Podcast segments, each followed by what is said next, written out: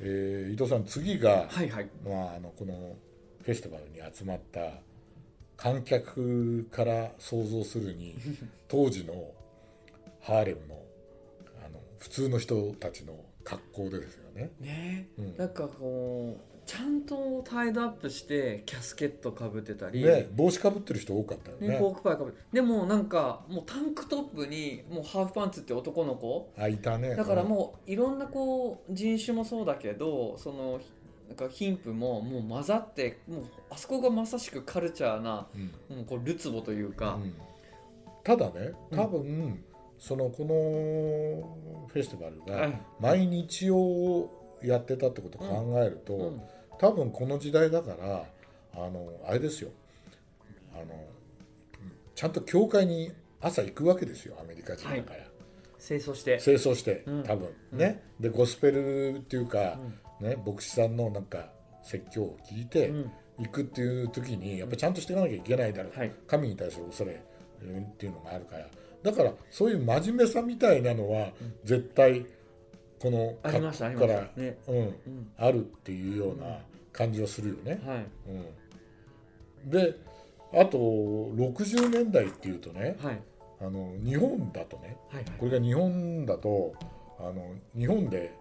60年代って言うと IB 全盛期じゃないですかあのみゆき族っていう銀座のみゆき通りに、うんうんその骨板に、はいえー、バンの紙袋を持ったはい若者ね若少少年少女がたむろしてたっていうのが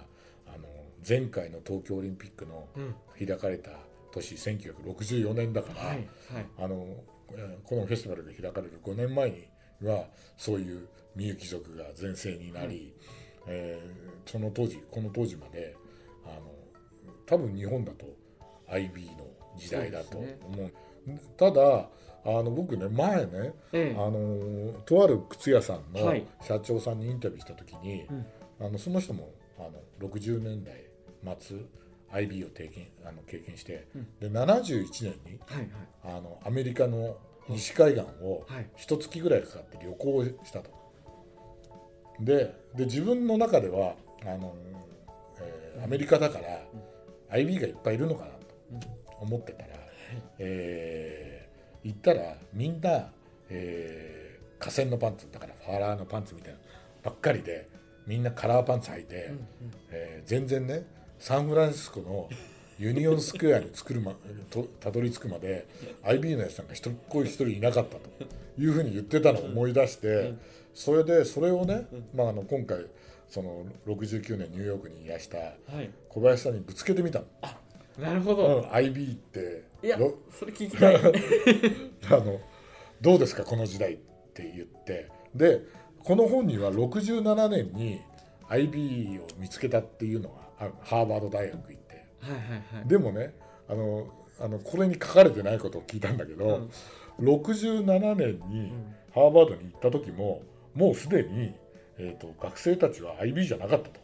で IB の人たちっていうのは IB っていうかトラッドな格好をしてる人は大学の先生だったり、はいまあ、あるいはちあの中年に差し掛かってた人とかはいたけど、若い人はもうねあの裸足でキャンパスを歩いてたと。はね、だから裸足で IB はできないでしょって小林さん名言をの残してたけど、ね、やっぱりコインローファーじゃなきゃダメでしょって、でボタンダウン着てても姿にボタンダウンで前開けてたとだからもうもうねいないと。で IB 現地の人に聞いたらがああのハーバード大学で IB の人いた人はね66年までだってこう言ってて、はあそね、の差があるんですね。あるんだって。 2年3年で全然違うんですね。そうそうそうそれでなおかつ観客といえばあの一方のさウッドストック、はいはいウッドストックのさ観客はさもうさ100%って言ってるぐらいさ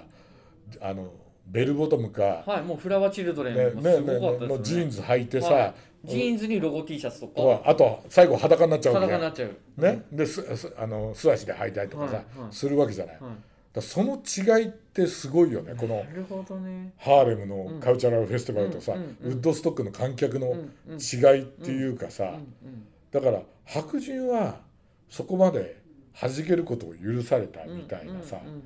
うんねまあいろんな要素があるでしょうけどね、うん音楽も含めて、ね、そうそうそうそう、んでも黒人たちはさ、うんそこまで多分弾けることは、そうですねなんとなくまだはばかれたはいからちゃんと真面目に聞いてたしみたいなさやっぱりお子さんもいれば、まあ、若い男女もいれば、おじいちゃんおばあちゃんまでうんあの映像見れば、うんよく見ていただければ分かるんですけど、うんいらっしゃったじゃないですか、うんうんだからあれすごいですよねそうそうだよね、うん、でまあ何度も小林さんの話出しちゃえばいいんだあけいやいやど全然全然小林さんはねうんその69年に本屋さんで、あのーダブルデイブックスっていうところであのた高く積も積もれてたうんホールアースカタログを発見するんうでわす素よ。晴らしいね、でそれを見て、うんメイドイン a 製カタログとカタかログポパイとかにつながってくるんだけど、はいはいはいでそれを見てなんかやっぱり変革期が起こるなと思ってヘビーデューティーがそこがいやその前に70年にね、うんつまりこのフェスティバルの翌年にニューヨーク行ってるんだけど、うん行ったら実はもうねあのセントラルパークではあのお皿フリスビーを投げててジョギングをねあの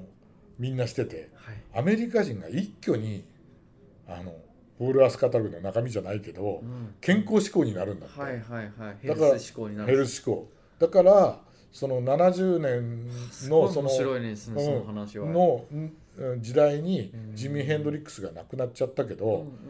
あの彼が小林さん言ってたんだけどあの彼が健康志向なんて絶対似合わないじゃん、うんうんってうんだからやっぱりあの時代にこうなくなるべくしてなくなったうんうんうんみたいなところがうんあるんじゃないの、うんっていうふうにうん言ってて、うんでそこでねあのあのもう一回ね小林さんがハッとしてん思い出した、でこのその辺のさ67年から71年の,、あのあいこのイラストルポの時代っていうのはさあのアメリカだったりヨーロッパでのカルチャーとかファッションの話を書いてあるんだけど、はいその肝心なこのフェスティバルが話話された69年の話が実はねほとんど出てこないのよ。で69年にいたわけだけどね出てこないのはなぜかって思い当たったらしいのよね。それはねその69年のそのこの8月に行ってた時はあのカメラマンがあの有名なカメ加納天明だったらしいんだよね。であの ヌードを取るヌードそれで ねあのヌードも撮ってるんだってあのブルックリンビレッジの上にあの雇った、うんうんあのモデルを連れてって、んヌー加納天明がやっぱりヌードを撮って、んで取材も撮ってとでそういうのやっちゃったから、あの取材ページがカラーになったんだってそれでカラーになったから小林さんの手元にはイラストも文章も残ってなくて、あのカラーになったからねなうんうんうんだでものあの平凡パンチには載ったはずでう、んうんそれはねあのもしかしたら国会図書館かはいあと小林さん曰くはい、あの蔦屋のあの代官山にああアーカイブありますねあるから、はいはいあそこを探してくれれば出てくるっていうねだからこれも幻の平凡パンチなんだけど、あじゃああアンジュっていうそのカフェうんに2階にある、うんあそこに全部んその、アーカイブ並んでるんですようん、もうリスクワイヤーから、うんへだから平凡までひょっとしたら行ってみてみるのも価値ありますねうん、今度行ってみてみようか、ね行きましょうかそれも幻なわけよ、いやすごいですね、うん、だからこの本にも出てこないしは小林さんも持ってないんだって、はい一冊も、はいはいだからああのね小林さん国会図書館って簡単に見れるんですかねって言うから、いや簡単ではないと思うけど見れると思いますよなんて話をしたんだけどだからそういうのを考えると、あ、うんあの観客たちのそのあの服装っていうのもさ、俺はウッドストックとこのあのハーレムのカルチャラルフェスティバルを比べるだけでもすごいそうなんですね面白いし、なんかセットアップ来ちゃってるから、うんあのハーレムの方うは、ん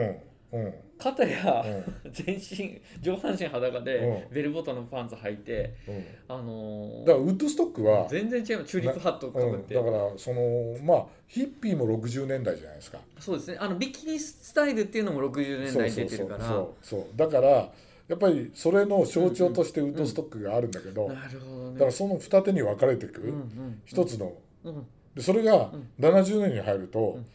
あのエコシコエコロジカルの思考があって、ひょっとしてなんか今の今と似て似るてでしるょよね ブラック・ライブズ・マターがあっていや本当ですねエコ思考になって、はいみんなね健サ康スティナブルだったサスティナブルりになもったうりとよ着るものもさえそう気にし始めてそうだよねなんかすごいねっすねなんかそういうのを見てると、うんなんか似てるっていう感じがうんうんするよねなんかね、うんちょっと50し50年でちょっとまた1週2週3週ぐらいしてもう本当またその前に戻った感じしますようんでね、もまあ我々、まあうんもちろん伊藤さんねこの当時は生まれてなかったけど、え僕なんかもうその子供の時代えはいはい分かんなかったことが、うんまあ、この映画をきっかけに、うんあのいろんなのを調べたりとか、うんあるいはウッドストックをもう一回見直したりとか、うんあるいは他の映画あの例えば何年か前の「グリーンブック」とかさ、うんうんああいうあれも60年代そうですねうんの話で,、うんで僕なんか大好きな「マッドメン」なんてさ、あれも60年代のニューヨークの,、あの広告業界の話であの当時なんか白あれはほとんど白人ばっかり出てきて確かにみんなスーツ着ててだから60年代っつっても多分最初と最後では全然違いますアねメリカは大きくち変わってるっていうさ、黒人の方の女性のモデルもこの60年代後半に出てくるんですよはいはいそうですよね、はいですよねで社会活動家もいっぱい出てきてっていそうなんうね、ですはいまあ、ニーナ・シューモンもねそうまあ、そのそう一人ですけ一どだしねでもほらあの映画にも出てくるけど、えええあの黒人女性が大学に入るあっていうのでもねはいはい大ごとになるわけじゃないですかそうです2ね階からみんなね2階の部屋、一1階の部屋を当てられて嫌がらせ言いさ合れわせるて、で私はずっとねなんだっけ、ニーナ・シモンを聞いてたとかね、うんうんいう話がこう出てきて、うんうんねその辺あの肌感覚で分かってないけどこういうのをちゃんと見たり聞いたりして、あの知ることって大きいですね重要なことなのよな重要ですねだからこれを知ってるか知らないかでやっぱりオバマから遡って、もうルイ・ヴィトンの、まあ、バージル・アブローもそうですけど、はいはいやはいっぱり黒人の方がどんどんうんあの活躍される、うん、発信するっていうかねそれがどれだうけん、重要な重要なことで大変だそで革命的なことかっていうのはこその映画を見ればまたさらに深まるというか、うんうんねでも本当にこの映画、うんあのもう最初にも言ったけど、えビデオで撮ってくれたおかげでえはいまるであの目の前でなんかこうライブ見てるような そうですねねあの音質もいいしそれで見られるってもうもちろんデジタルでいろいろ加工はしてるんだろうと思うけどあのそれが間近で見られるっていうのがうん幸せなところですよね。ですよねなんか当時そんな制作費かけれなかったから、うんそのライティングも難しいから、こう西西の光全部使って自然光で撮れたっていうのもこれ大きいってま言っあてし、あと映画時代もうん今だったらまあ普通の人がうんもうライブ行ったらさ行けないけどこうやってさあの動画で撮っちゃってさはいはいはいはいどっかに資料としては残ってくるんだけはいどはいこれは残ってなかったわけじゃない。そうですねそれはそうだよねだってさいやあそうのですよねねテープレコーダーだってうんほとんど持ってない、劣化しちゃってるしねね時代の話だから、それが間近で見られるっていうのがなんかすごい幸せなような気がするそうですねまあ本当にいい映画いで、い映はいありがとうございます画ありがとうございます